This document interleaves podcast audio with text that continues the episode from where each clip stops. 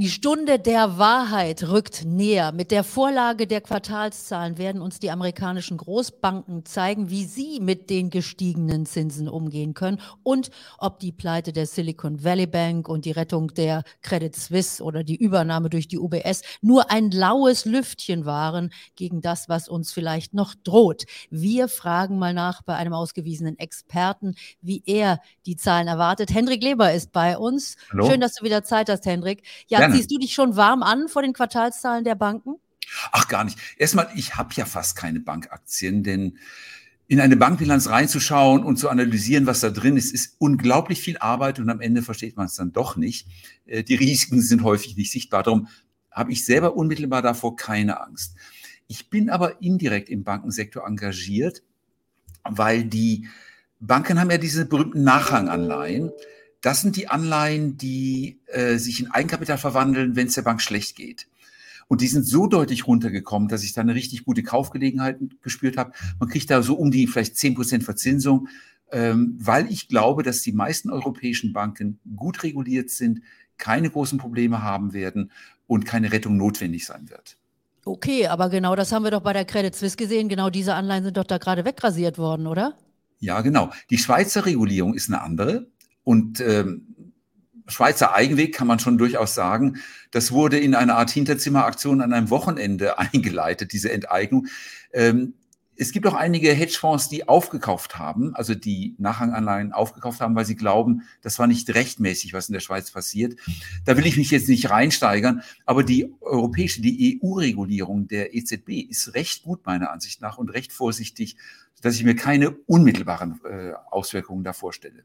Okay, wobei wir ja in den vergangenen Wochen dann auch hier Unruhen hatten. Ich erinnere nur an den einen Tag, an dem also auch die Deutsche Bank damit in dieses Krisenfahrwasser mhm. hineingeraten ist. Können wir ja gleich nochmal drauf eingehen. Ich würde trotzdem gerne auf die amerikanischen äh, Banken kurz mal eingehen, denn das ist ja tatsächlich jetzt etwas, was wir sehen werden. Die Kundengelder werden massiv abgezogen. Das liegt nicht nur daran, dass man den Banken nicht vertraut, sondern es liegt natürlich auch daran, dass man nicht mehr Einlagen bei Banken haben muss, wenn man so gute Alternativen hat und Zinsen auf sein Geld wieder bekommt. Also das ist vielleicht auch ein ganz normaler Vorgang, den wir da jetzt sehen, dass also die normalen Einlagen bei Banken, wo man sein Geld einfach nur so auf dem Girokonto liegen hat, äh, dass man das jetzt also abzieht. Und da haben wir eben auch Milliardensummen. Auf der anderen Seite kommt aber bei den Großbanken auch wieder Geld rein, weil man den kleinen Banken nicht mehr vertraut.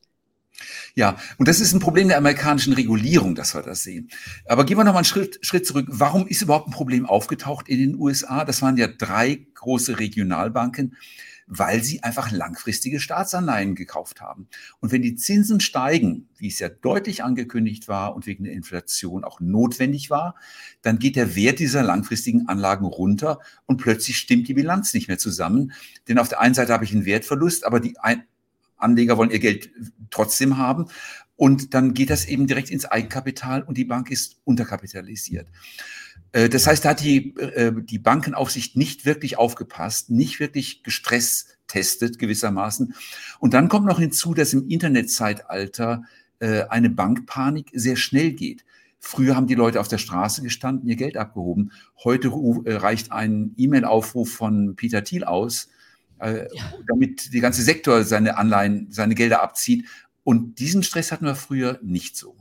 Ja, ja, und äh, Peter Thiel war es ja bei der Silicon Valley Bank, der, glaube ich, schon relativ früh seinen Startups gesagt hat, holt mal da ein bisschen Geld ab, ja, da könnte irgendwas dreunen. Und äh, da haben wir ja gesehen, was passiert ist. Und äh, jetzt hat sich ja in den letzten Tagen auch wieder Elon Musk zu Wort gemeldet, aber da wollen wir gar nicht weiter drauf eingehen. Äh, denn das viel Wichtigere für uns ist ja die Frage, und das ist das, was der Markt im Moment ja auch spielt, äh, mit diesen ganzen Problemen, die wir haben im Bankensektor und eben auch auf anderen Seiten, die wir sehen, äh, Risiken, die da sind, dass die Notenbanken jetzt vielleicht doch dann demnächst mal signalisieren könnten, dass sie mit ihrer Zinsanhebung so langsam Schluss machen. Glaubst du genau. daran? Ja, das erwarte ich auch, äh, dass es so kommen wird. Ähm, es war ja äh, unbedingt notwendig, dass die Zinsen angehoben werden, weil die Inflation ja ins, sich beschleunigt hat und, und kaum noch zu stoppen war. Da kam der Ukraine-Krieg dazu. Und dann hebt, hebt eine Notenbank die Zinsen an, um die Wirtschaft runterzubremsen. Das Geld ist ja das wichtigste Gut des Finanzmarktes, wird teuer gemacht. Wenn es teuer ist, wird sparsamer eingesetzt, die Leute haben weniger und damit versucht man die Wirtschaft ein bisschen abzukühlen und die Inflation zu bremsen. Was nur teilweise gelingen kann, denn ein Ukraine-Krieg kann auch von einer Notenbank äh, nicht beeinflusst werden. So, und das geht jetzt bis zu einem bestimmten Punkt, wo es weh tut. Es soll ja auch ein bisschen wehtun, aber nicht zu viel. Und äh, das haben wir jetzt erlebt. Jetzt kommen die ersten Bankkrisen im Immobiliensektor, auch in Europa, auch in Deutschland, doch erhebliche Probleme, weil die Finanzierung schwieriger geworden ist. Äh, und die Notenbanken haben meiner Ansicht nach gesehen, dass es ab jetzt schmerzhaft wird und werden aufhören, die Zinsen weiter stark anzuheben. In den USA erwarte ich keine weiteren Zinsanhebungen, in Europa vielleicht eine kleinere. Ähm, und der Kehreffekt wird dann sein, dass die Inflation sich dann wieder beschleunigt, weil die Bremse eben weggefallen ist. Und da stehen eben die Notenbanken in einem Spagat. Will ich die Wirtschaft äh, zerstören oder will ich die Inflation zerstören? Und man kann nicht beides gleichzeitig retten.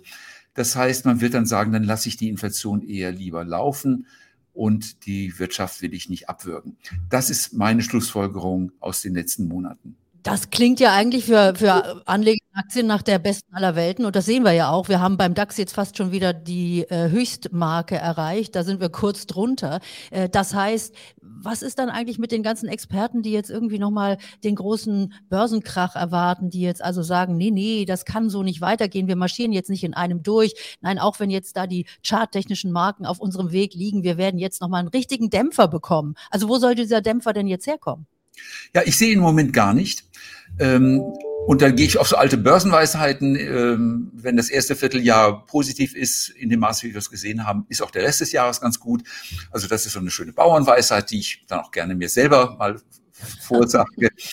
ähm, nein, wir werden weiter billiges Geld haben. Wir haben viel wirtschaftlich zu tun. Wenn wir überlegen, ähm, allein diese ganze Wasserstoffnachrüstung, die Stromnetze, die gebaut werden müssen, Pumpspeicherwerke, die auch wieder ähm, einer Ukraine, die teil zerstört ist. Das alles kostet richtig Geld und das alles tut der Wirtschaft am Ende gut. Das ist so die physische Seite, die zum Anfassen mit Beton und Stahl.